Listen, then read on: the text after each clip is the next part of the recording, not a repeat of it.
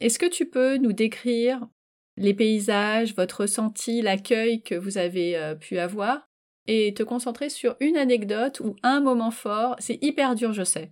Mais on va essayer de faire l'exercice parce que j'ai pas envie que tu me parles pas de tous ces pays-là, mais j'ai vraiment envie qu'on se concentre sur la Patagonie ensuite. Donc du coup, vous arrivez à Papeete, j'imagine? Oui. Bon, là, c'est quand même l'arrivée, le premier, ça y est, vous y êtes. Vous êtes comment? Euh, Soulagé. en fait. Ça y est, c'est bon. Ouais, on est parti. Ouais, c'est on y est, donc en fait maintenant, euh, voilà, quoi qu'il arrive, euh, on est quelque part et on trouvera toujours une solution. Et, euh, et puis, bah, en plus, Polynésie, donc pour nous, c'était c'est, on avait, comme je te disais, on y était déjà allé, mmh et, et c'est, pour nous c'est mythique. C'est un lieu euh, qu'on aime. Euh, enfin, tu vois, on a un bout de notre cœur qui est en, Polynésie, donc on était euh, vraiment heureux, mais presque à en pleurer en fait quand on est arrivé. Ouais. Et puis on est arrivé en Polynésie, donc je vais, je vais, la règle qu'on s'est donnée est hyper difficile, mais je vais essayer de la respecter. et donc de pas commencer à en parler parce que je pourrais en parler pendant deux heures, des heures. J'imagine. Mais juste, je pense peut-être la une petite anecdote, c'est que on est arrivé en Polynésie le 18 août et le 19 août, le confinement des îles de la Société a été annoncé. Voilà. Ah ouais, j'avais oublié celui-là. Donc, waouh. En fait, pendant la semaine où on avait pris nos billets, on avait essayé d'organiser un voyage euh, vraiment euh, spontané en Polynésie, c'est quasiment impossible à organiser. Et donc là, on l'a fait, mais parce qu'il y avait le contexte spécifique où de toute façon il n'y avait pas de touristes, donc euh, il y avait beaucoup plus de disponibilité partout. Mais là, on était sur place et en fait, tout le plan que j'avais essayé de monter pendant une semaine tombait à l'eau euh, parce que les îles de la société étaient euh, complètement confinées pour au minimum un mois. Ok. Donc en fait, arrivé en Polynésie, on a passé deux jours à tout réorganiser euh, pour les deux prochains mois.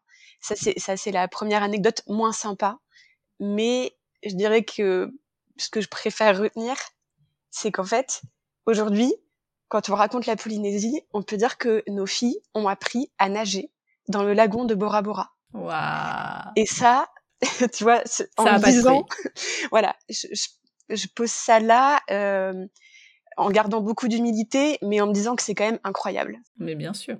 C'est dingue quand on y pense. Euh, et ça, en fait, toute leur vie, elles vont garder ça. et d'ailleurs, la Polynésie reste aussi dans leur cœur quelque chose d'incroyable. Euh, c'est qu'elles ont appris à nager euh, à Bora Bora. Mais ouais. Mm. Ouais, il y a pire dans la vie. En fait. ouais, il y a pire. et ça, c'est fait, tu vois. Il y a un côté, euh, ben en fait, c'est des. Moi, je dis souvent, euh, un voyage, on, on, achète, notre, enfin, c'est notre vie en fait, c'est nos souvenirs, c'est la façon dont on se construit, qu'on achète en fait dans un dans un voyage. Et ça, ça restera toute notre vie, toute leur vie. Tout à fait. Qu'est-ce que vous avez euh, fait comme itinéraire euh, revu et corrigé euh, du coup sur ces deux mois C'est ça que vous avez passé là-bas? Oui. Alors comme les îles de la Société, qui sont les îles les plus connues, les plus peuplées, c'est pour ça que seules ces îles-là ont été confinées. Donc elles étaient confinées, donc on est parti tout de suite aux Marquises pour deux semaines. Ah génial. Ouais. Et après aux Australes pour deux autres semaines. Oh là là, et, on va pas parler de ça. Non mais, mais c'est pas possible en fait. mais ça, ça mérite, euh, enfin à lui seul, euh, ce, voyage-là est incroyable et mérite, je pense, à lui seul d'ailleurs euh, d'en reparler éventuellement un jour. Mais c'était prévu, on voulait aller aux Marquises et aux Australes pendant ces deux mois-là. On n'avait pas prévu de commencer par ces deux archipels, donc on a commencé par ces deux archipels. Et d'ailleurs, quand tu me disais, tu vois, un moment incroyable, un moment incroyable de la Polynésie et de ce voyage, et je pense après coup que c'est même un acte fondateur de notre voyage. C'est une randonnée qu'on a faite aux Australes, à Revavae. C'est la randonnée qui mène au mont Hiro. C'est euh, Hiro, ça veut dire le guerrier. Et en fait, c'est une randonnée qui est, pas balisée vraiment. Euh, Revavae est très très peu touristique d'ailleurs. Il y a très peu de touristes. Et ça voilà, c'est un peu du bouche à oreille. Et on avait très très envie d'y aller. Et on avait très très peur d'y aller parce que elle est réputée difficile. Et en fait, dans la pension où on était, il y avait un, un monsieur, un énorme monsieur baraque euh, qui était polonais et qui était là tout seul. Et en fait, il nous a dit, on, on tergiversait, est-ce qu'on va la faire ou pas Et il nous a dit, ben moi, je vous accompagne si vous voulez. Il l'avait déjà faite, mais il m'a dit, moi, je le refais, c'est tellement incroyable que je veux que vous y alliez. Et je le fais avec vous parce que comme ça, on sera trois adultes pour trois enfants. Trop bien ouais. incroyable. Et donc grâce à lui, on y est allé parce que je pense, je suis pas sûre qu'on aurait osé le faire. Et cette randonnée-là, déjà, on a compris que nos filles étaient capables de faire des choses qu'on ne soupçonnait pas, que tout était possible. Tant qu'on y croit, tant que on est soudés, on peut tout faire.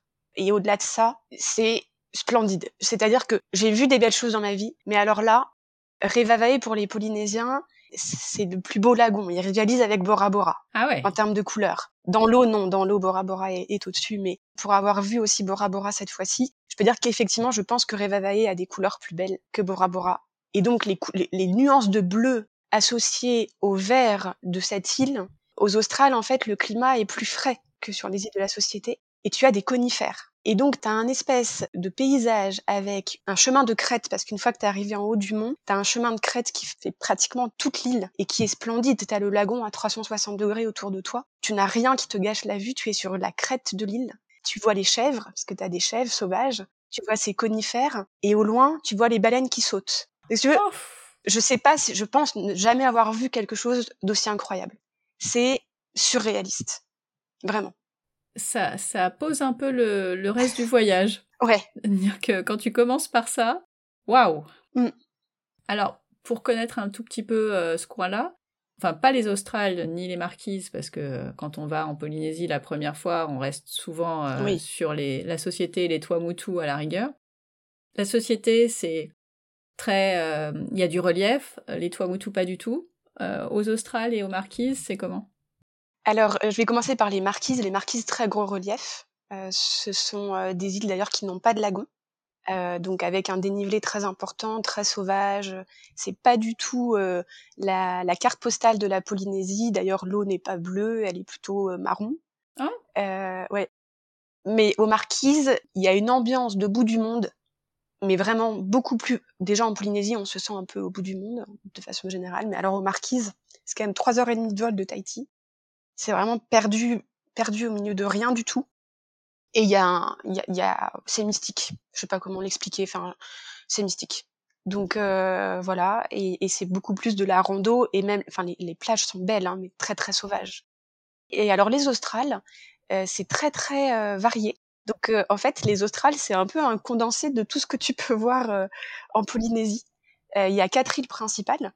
Et euh, il y en a une qui est assez plate, euh, qui est donc euh, qui, qui, est pas un atoll, hein, loin de là, mais qui commence à se rapprocher un peu de, de la physionomie des atolls avec un, un beau lagon. tu as Revavae, donc ça c'est Tubuai. Après tu as Revavae. Revavae, c'est vraiment les îles, de la les îles de la société, mais avec une végétation un petit peu différente parce qu'il fait plus frais. Et après il y a Rurutu, qui euh, mon île coup de cœur de, de voilà de Polynésie et Roroutou c'est une île avec euh, beaucoup beaucoup de relief aussi et un tout petit lagon. Il commence à avoir un lagon mais il est très très petit. Et puis après il y a Rinmatara euh, qui est un peu comme Tubuai qui ressemble euh, plus à un atoll. Donc il y a de tout aux Australes en fait. D'où l'intérêt d'y aller. Ah, les Australes c'est incroyable. Mm. Mais c'est loin aussi. Enfin, déjà, la Polynésie, c'est loin. Celles-là, elles sont encore plus loin. Donc, euh, quand on n'y va pas longtemps, il faut faire des choix.